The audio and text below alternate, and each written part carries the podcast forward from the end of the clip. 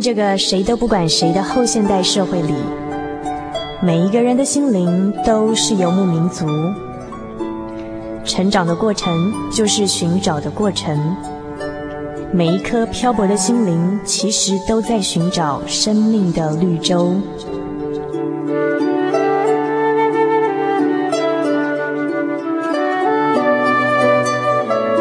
行走在这个城市的荒漠里，你也许想邂逅一群与你一样的心灵的游牧民族，交换过往的孤寂，探索永恒的方向。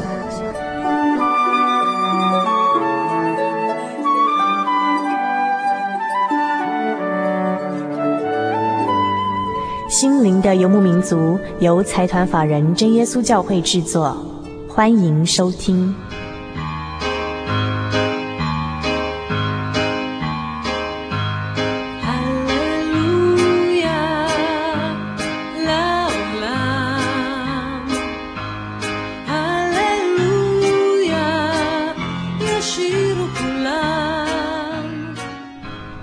亲爱的朋友们，又来到我们心灵的游牧民族在空中与您对话的沙龙了。我是主凡。首先呢，要跟大家打一声招呼哦。那么，我们心灵的游牧民族这个节目在全省的空中大连线呢，各地的基地台分别是北部地区人人电台 FM 九八点九。中部大千广播电台 FM 九九点一，花莲调频广播电台 FM 一零七点七，以上各地的听众朋友们，请在每星期天晚上的九点到十点，不要忘记打开这些频道哦。嘉义地区的朋友们，请在星期六晚上的十点到十二点，打开嘉义的 FM 九五点三兆赫。高雄地区的朋友们呢，请在星期六晚上的深夜十二点。正确的说法是星期天凌晨零点到一点钟，FM 九八点三，我们在空中与您有约。台南地区的朋友们，FM 一零五点五是在星期一晚上的七点到八点，不要忘记准时收听我们的节目哦。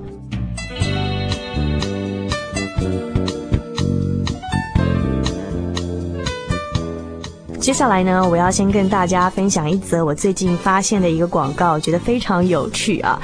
这是一则关于狗学校的广告，也就是说，现在的人都非常喜欢养宠物，那么很多跟宠物有关的新奇百怪的一些消费玩意儿都跑出来了。那么我看到的这则广告呢，是叫做某某训犬学院，也就是给狗去上学的一种学校啊。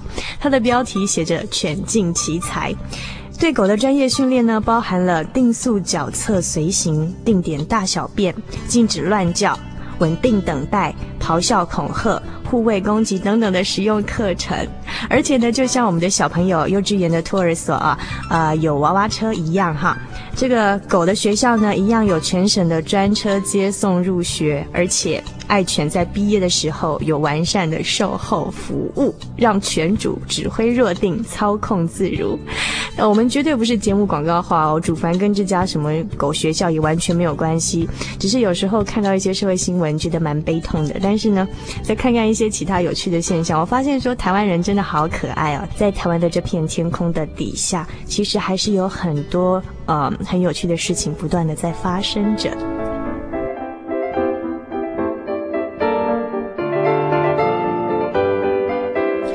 接下来呢，主凡要先在空中与大家分享一位我们的游牧民族朋友的来信。那么，这是一位署名叫做台中的忍小姐的来信。她说：“诸位心灵的游牧民族制作人员，愿你们平安。我们全家人都是心灵的游牧民族广播节目的忠实听友，在我们的录音带框架上已经有了五十八集的节目卡带了。”自从八十五年十一月十七日第一集播出以来，在我们聆听节目的同时，就把它录音起来。偶尔忘了或赶不上时间的时候，我会到你们的工作室去借了当集的卡带回家听以及转录，弥补这次的缺憾，以备收藏起来。也转录给松山一位姐妹，她会寄到智利去，给那边的信徒以及慕道朋友们来收听。因为当地非常缺乏传道人，都是听录音带在聚会的。有的时候，我会在节目播出前几分钟打电话给朋友们，提醒他可以打开收音机了，听听心灵的声音。有的时候，也会把转录好的卡带送给朋友，好像是一种传福音的工具。在朋友觉得需要的时候，放映出来欣赏，内容有美妙的诗歌音乐，阐述人生百态，体验从天而来的神的恩典，可以滋润每个人的心灵，是黑暗社会中的一盏明灯。昨天晚上，生活咖啡馆的单元中，分享了《青年团契》这份月刊八十六年十一月号的一篇文章《流浪的手提包，回家的灯》。是描写一个女孩子的心声。今天早上，我又拿出了录音带放了一遍，在收听的当中，我感动的哭了。我为文章中的她向天地的主宰祈祷，愿耶和华赐福给你，保护你；愿他的脸光照你，赐恩给你；愿他向你仰脸，赐你平安。愿神纪念所有节目的工作同仁的辛劳，兼顾手中的工，使心灵的游牧民族朋友们都能找到安歇之地。祷告，祷告中，我已泪流满面了。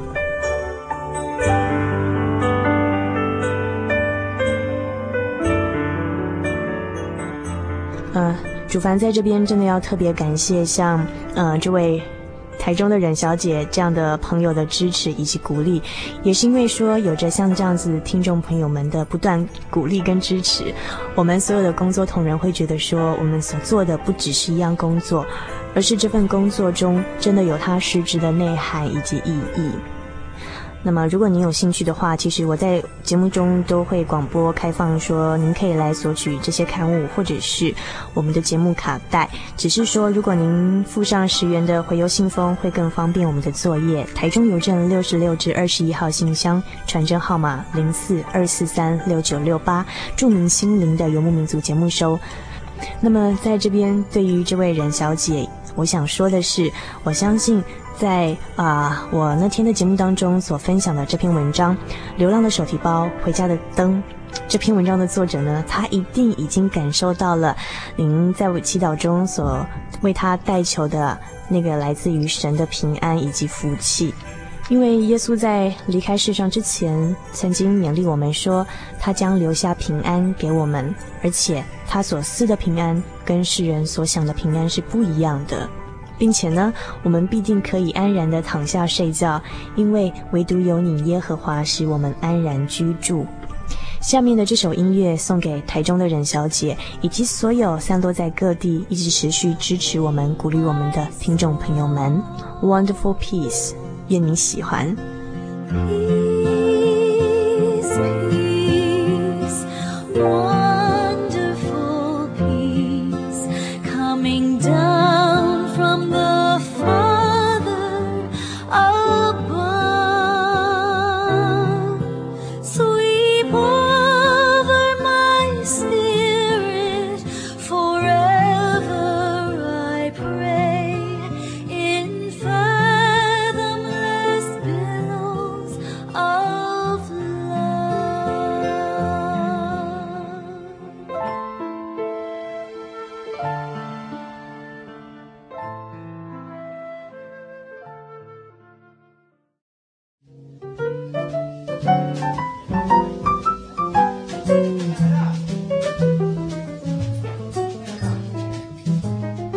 生活是一场无止境的漫游，在这个可以停下来细品生活的咖啡馆里，交换生活的种种，谈谈令人感动的际遇，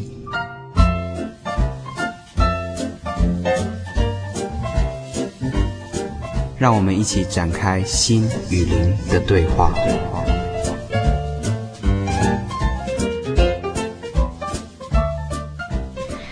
各位亲爱的朋友们，大家好，我是主凡。那么我们现在要进行的是生活咖啡馆的单元。今天在生活咖啡馆的单元呢，啊、在新年的一开始，我要进行一个非常有气质的单元，就是盛宴欣赏。在每个月的第一周呢，我们都会介绍一些好听的盛宴给所有在收音机前面的朋友们一起来分享。那么今天来到我们节目当中，要跟我们分享这些盛宴的，一样是李文玲李老师。嘿大家好，我是李文玲。很高兴李老师每一次都愿意拨空上我们节目中，然后带来一些很好听的音乐。啊，我是很愿意这样子，也充实自己啦。那像前两次啊，李老师在我们节目当中呢，一开始都会跟我们分享一些在巴黎的那时候在发那时候在巴黎留学的时候一些求学的一些很好玩的经历。那么呃，今天我们可以听到说李老师的声音呢，比较带有一点点的磁性哦。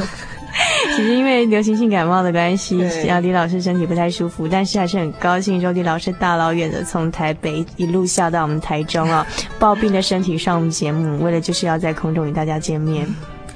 还好啦，其实没那么严重。那今天哈啊，反正新年啊，我想今天李老师应该会带来比较欢乐的音乐给我们，对不对？嗯，对，我想说一开始，呃，我们听一首呃，呃。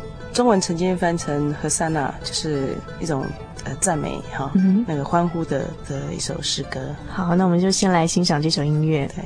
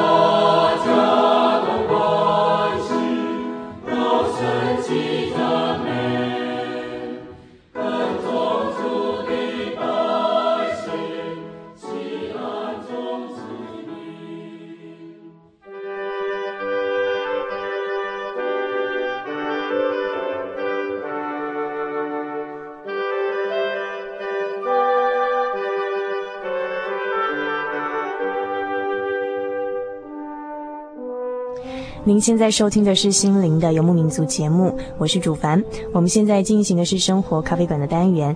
那么在今天的生活咖啡馆，我们啊、呃、要进行圣乐欣赏的主题。今天李文玲老师为我们带来了刚才这首很好听的音乐呢，很活泼。然后我们听到呢是是用中文的这个歌词来唱的哈。那李老师刚才您介绍过说这首曲子的标题叫做《何萨那》，对不对？对，嗯哼。那中文这样听起来不太。太知道是什么？嗯，其实和散那就是一种呃赞美神的一个一个欢呼的的那个用语啦。嗯啊，那嗯这一首呢，呃，作曲的人哈，如果说出来，大家都会觉得很很就是很很知道他哈，他就是韩德尔啊，大名鼎鼎的韩德尔先生啊。好，那刚才我们听到就是中文的歌词内容在讲什么呢？可不可以请李老师简短的介绍一下？嗯，好，它其实就是最主要是讲的是说，呃，因为我们的嗯我们的主耶稣已经来到这边了，那我们就很高兴高声的去呃赞美，然后跟从。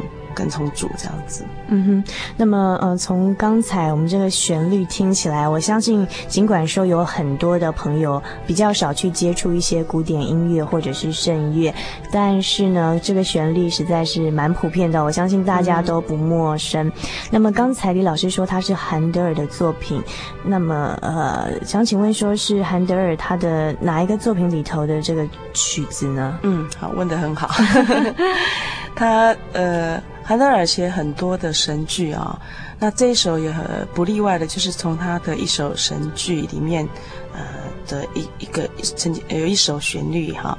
那这一首神剧是以呃以人名当做旋，当做他的他的标题，对他的曲名啊，叫呃 Judas Maccabeus 啊，呃就是呃马卡贝斯的犹大。嗯，所以这首神剧的作品就叫做马卡。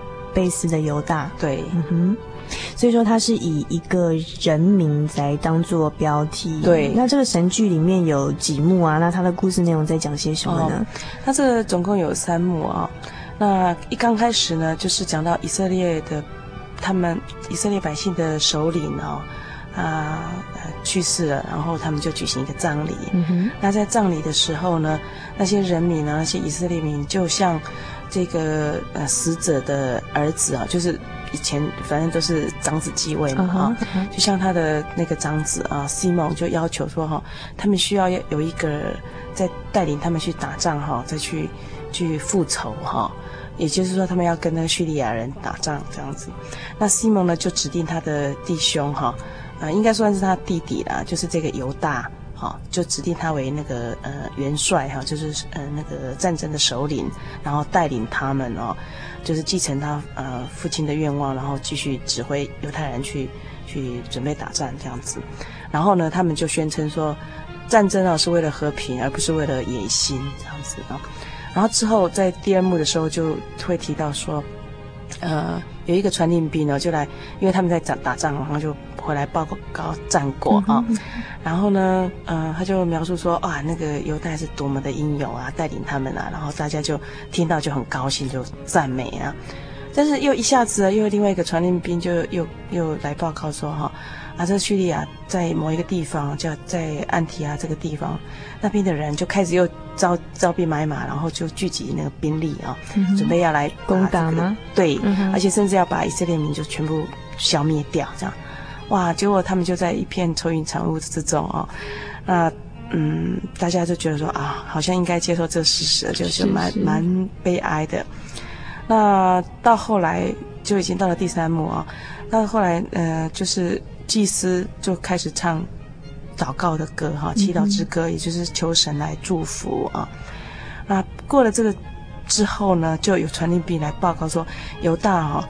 已经打胜他们了，已经获得最后的决定性的胜利啊、哦！所以，所以他的曲子才会这么欢。对对，就就是很凯旋归来这样子啊、哦，然后他们就欢呼这样唱唱歌啊，那最后他们就是嗯呃，呃百姓就一起感谢神。能够让他们得胜，嗯，打了一场美好的这个胜仗。对，那从刚才我们听到那首中文的赞美诗哈，刚才李老师介绍，它的标题叫做《何塞纳》。那原来说它是韩德尔的一出神剧，但是这出神剧的标题是叫做《马卡比斯的犹大》，是一个英雄、一个勇士的名字哈，作为这首神剧的标题。它的这个呃神剧的故事内容，刚才李老师给我们介绍说，其实就是跟以色列民啊有关。的一一场战争的故事。嗯、那后来因为这个呃祭司呢，就带领这些百姓一起来祷告。后来神就让这个嗯这个犹大呢，他们这群勇士可以打胜仗归来。那我们刚刚听何塞那他这首曲子应该是比较。好像比较欢乐那种气氛，所以说他、嗯、我们刚刚听到那首《何塞纳》，应该是从这个神剧里面的呃凯旋归来的这一幕，嗯，对，猜对了，这段旋律里面出来的吧？对对对，就是呃传令兵来报告的，呃说他们决定就是他们打胜仗之后啊，哦嗯、那他们就好像就是等于是说从从那个战场上要回来了，然后呢。呃，百姓就在这边说：“看，你看，呃，得胜的英雄已经回来了，嗯、这样子，然后他们就在那边欢呼，在那边唱。嗯哼哼哼”那讲了这么多，我们想听看看，说它的原曲到底是怎么样的一个形式？好，那我们一起来欣赏。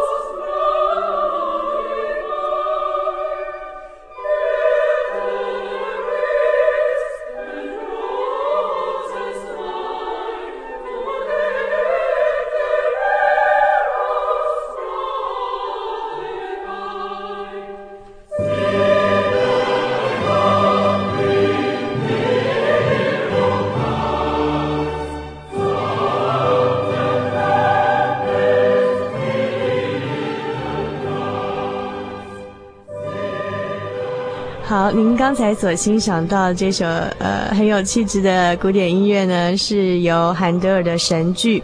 马卡比斯的犹大这出神剧里头的一段，那我们听到的是犹大凯带领以色列的勇士凯旋归来的这一段哈啊，很快乐的在欢呼赞美。那么想问一下李老师哈，因为可能我们有些朋友啊，这跟主凡一样哈，对这个音乐的研究呢，并不是非常的这个专精这样子。那神剧是什么？可不可以请李老师给我们介绍一下？嗯、好的，我再一次呃为大家介绍，呃神剧我们很简。简单的说哈，我们称为剧，所以大概有点会觉得说它好像是演的啊，是一个戏剧啊，嗯嗯、也是因为这样子，有的人把它称为神曲、神曲啊 啊，避免那种那种戏剧的那种演的感觉啊。嗯、事实上，它跟歌剧或是跟戏剧啊，呃，一个很大不同就是它不用化妆，它不用演。哦，所以它那为什么叫剧呢？那不用演，对，这是一件。那为什么称为剧？我想。可能是因为它里面是有一个戏剧的有故事在，有内容。嗯嗯、那其实他就是站在那边唱啊、哦，那但是他故事有一幕。二二幕，那即使不分幕也是一样，就是说它有故事的前进的的那个，哦、有一个结构性故事的那个叙事的结构，对，有叙述的的那个哈结构。那呃，所以你要称为神剧，把它称为神曲，当然也可以啊。嗯、哼那如果你对歌剧不陌生的话呢，歌剧它是要演，那它里面有独唱啊，有重唱啊，哈，或是说有合唱哈，有像那种讲话的，我们叫做宣叙调，这些呢神剧都有。那所以跟呃，神剧跟歌剧呢，你如果从歌剧里面去想神剧，就比较容易了解。那不同的就是，呃，神剧是不用，演的，不用演，对，他就是站在那边唱啊。嗯、那还有就是神剧呢，它是以圣经的题材，或者是以呃神方面的故事做跟宗教有关的。对，其实应该是说圣经的故事为一个为一个最主要的啊依据。嗯哼哼哼，就是。神剧它的题材都是跟圣经的故事有关，所以说它在整个音乐的表现的前进上呢，都是有个叙事的结构在里头。嗯、那如果说纯粹就音乐的形式来讲，跟歌剧其实是差不多的，只不过说歌剧是有演出的，有化妆，有表演，但是神剧不需要。对对对，嗯、哼可以这么说。嗯、那像神剧，有些它故事内容也不一定是圣经的故事，不过它还是跟嗯，就说有相关联，比如说像这个。可能不是圣经里面的故事，可是他跟以色列民然后打仗有有那种历历史背景，是跟也也跟他们敬拜神有关系的。那我在这边想问李老师一下哈，就是嗯，因为我们听到。何塞纳这首曲子，其实平常好像常常听到，在一些音乐网里头哈，就会常常听到类似这样的旋律。对。嗯、但是不是说我们刚才听到原曲这种比较结构严谨，然后比较呃呃严肃吧？这样讲，就是比较严谨一点的这些作品。对那是因为它后来有改编成各式各样不同的器乐曲吗？对，没错。其实以前的所谓名曲了啊，都是因为它的旋律很优美，然后。呃，人家拿它的旋律来加以呃，比如说改改编啊，那、哦、或是改变那种伴奏的形态，就会形成有的是比较流行的方式，或者是说所谓比较不不那么严肃的形式哈。像这首是蛮，就说如果讲到韩德尔的有名的曲子，呃，通常这个这首会被包括进去。像有时候你如果小孩子弹钢琴，有时候也会。也有可能会弹到这，这样的旋律，对，弹到这样的旋律，所以，所以我们会常常听到，甚至说也有人就是，呃，把它用成器乐曲去表现出来，嗯、也可能是一个比较，嗯，很传统的、很古典的，可是它事实上没有唱，它就变成一个。只是音乐这样子。嗯哼哼。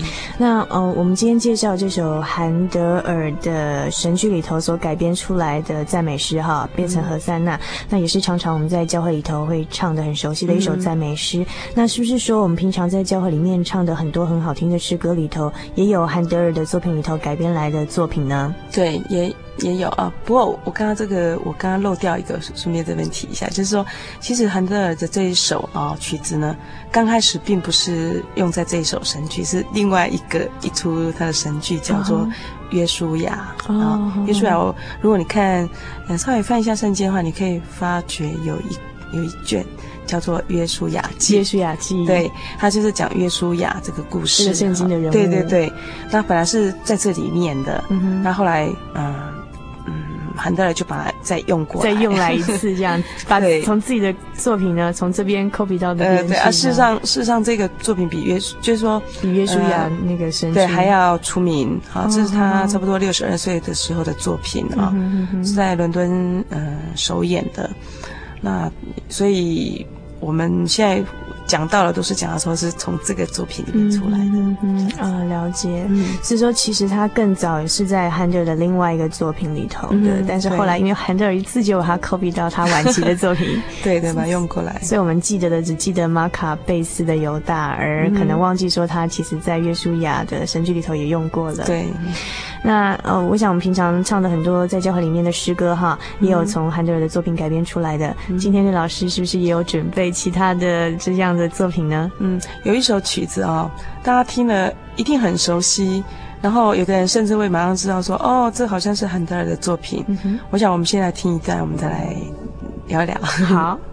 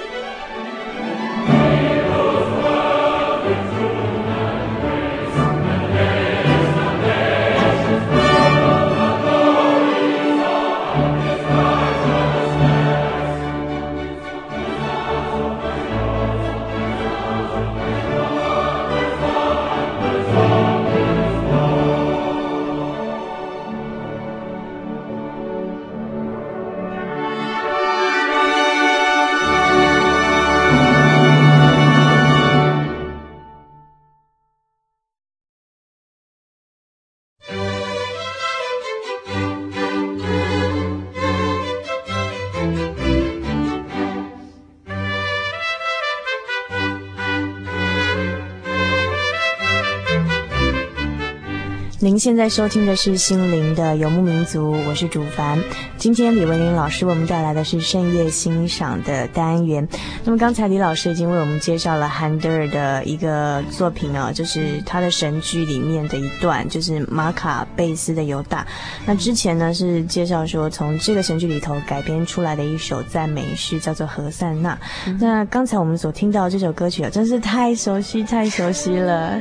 其实我以前小时候还没有来教会的时候。我就常唱这首歌了，就是每次上音乐课的时候，音乐老师就让我们把这首当做发声练习。哦，真的，在学校啊？对对，在学校的时候，哦、对，是事实上蛮多人把这首当做发声练习，因为它是音阶式的嘛。对对对，然后这样讲起来就觉得好像降低了这首音乐的气质，事实上它还是很好听的啦，很好听的。对对对。呃，那那李老师哈，这首诗歌的标题可不可以给我们介绍一下？嗯，这首诗歌一般。翻成呃普世欢腾，有人翻翻成乐在主临啊。原文是叫做 Joy to the World。嗯哼啊，呃，我们会把它跟韩德尔一起介绍，是因为很多人把它误认为也是韩德尔的作品。那我们在这边也算顺便澄清一下了。啊、哈哈其实他也也不能说不是，不过他是可以说是从韩德尔的曲子里面的灵感。得来的，并不是韩德尔自己做这个曲子，uh huh. 其实他是另外一个叫做 Mason 的这个博士所做的。但是呢，他他很谦虚，因为他可能是听到《马弥赛亚》里面的旋律，给他产生灵感写下来。嗯哼、uh，huh. 那他在他的这个曲集里面呢，就有提到说这是由韩德尔的作品里面去改编的。是是。可是我觉得不能因为这样就说这是韩德尔所做的，做的对，反而应该是 Mason 做的。哦，所以其实讲出来这边不怕大家笑，因为我本来也会比较倾向于认为说这首诗歌是从韩德尔那边来的。嗯、可是刚才听于老师澄清哦，就是说他其实是作词作曲是后人做的，嗯哼，只不过说作曲的这个 Mason 呢、啊。他是从韩德尔的《弥赛亚》里头的一小段里面取得的灵感。那韩德尔的《弥赛亚》呢，中间有一首很有名的《哈利路亚》哈，大家都知道的。嗯、李老师在很久很久以前就有我们介绍，嗯、是去年就给我们介绍过的。那么，嗯，我们先来研究一下这首《Joy to the World》好了。嗯、那么，他的。歌词是从哪里来的呢？因为因为我们刚刚已经说他的曲的编曲的灵感是从韩德尔来的嘛，那他的歌词的内容是从哪里来的呢？他是其实一开始哈，嗯，歌词的话是一个叫做 Isaac Watts 哈，很有名的做圣诗哈，写词的一个写诗词的一个一个作家哈，呃，Watts 我呃华兹哈，应该是这样翻。那他是呃。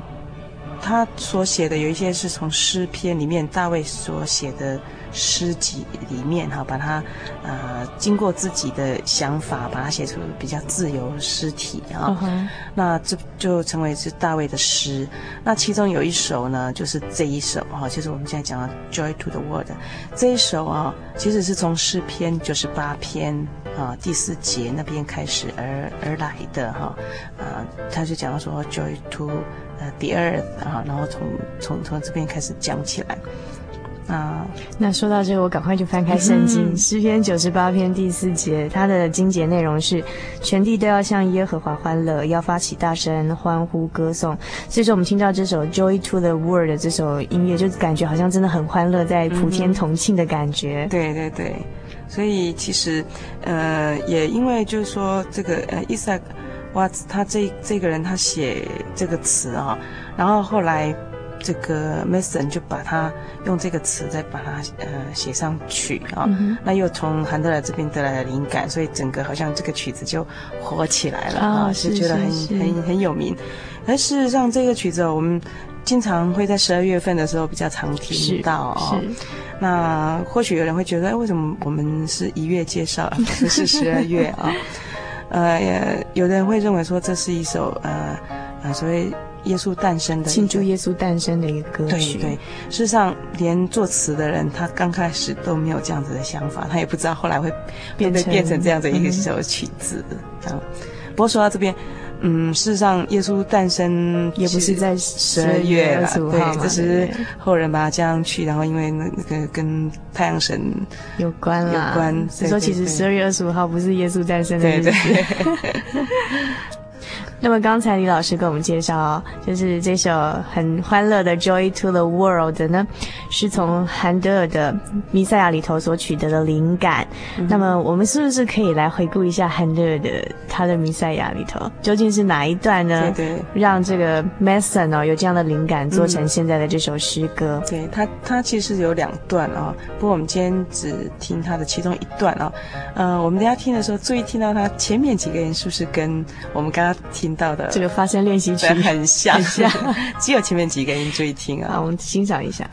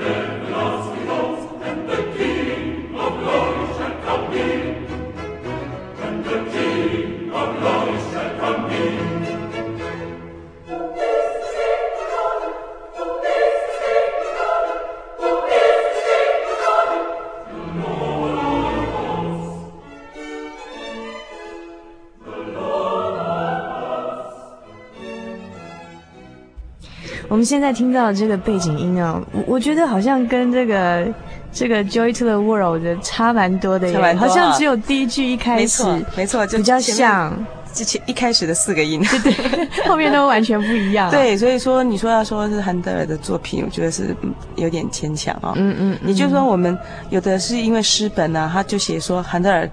呃，改编自韩德尔，有的这样写，有的甚至就直接写韩德尔。嗯哼，那这样的话就会误认为是韩德尔的作品。事实上不是，在事实上不是。呃，跟刚刚我们第一首介绍的那首和散那，就根本不一样的情况。那刚才我们提到那个作词的这位很有名的哈，好像常常在改编大卫的诗篇的这这位作词者叫做 Watts。对。那呃，也许因为今天时间的关系，是不是李老师以后可以给我们介绍这个作词者的其他作品？对，他其实很多作品是嗯。蛮词写的很好，然后后来也配上很好的旋律，以后我们有机会还可以介绍。是是是，每个月的第一周啊，我们都会在节目陆续介绍一些好听的诗歌音乐。那么今天非常谢谢李老师，谢谢大家。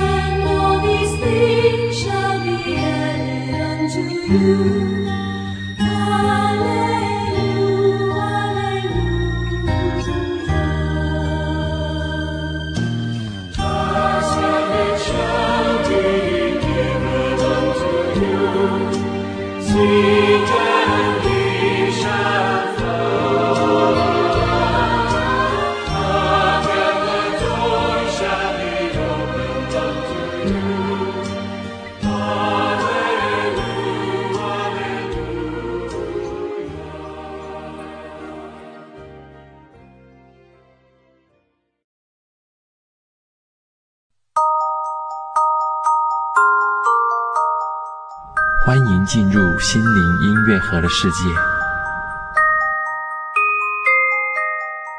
若听从侍奉神，就必度日亨通，历年福乐。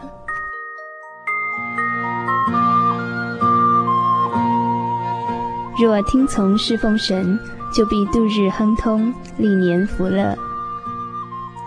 这是选自圣经旧约约伯记三十六章十一节的句子。意思是说，敬拜我们生命的源头，天上的真神，他就必赐福我们，天天喜乐，年年平安。每逢新年，人人心中都有一箩筐的梦想和抱负，期待一个全新的开始。然而，在越接近世纪末的倒数年日，复杂的不确定感似乎越来越明显。什么是不变的？什么是安定的？现在的你，彷徨无助吗？圣经上说，主就是道路、真理、生命，在他面前有满足的喜乐。新年的起头，希望我们都能将心空出一个位子，让慈爱的真神就近你，替你分担解忧，与你共享生命永远的平安。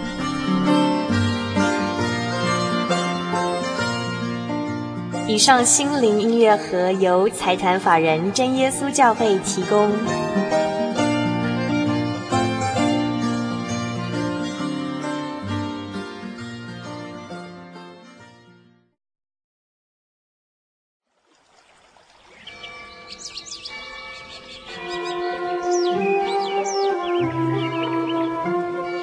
在这个地方，您可以找到生命的平安。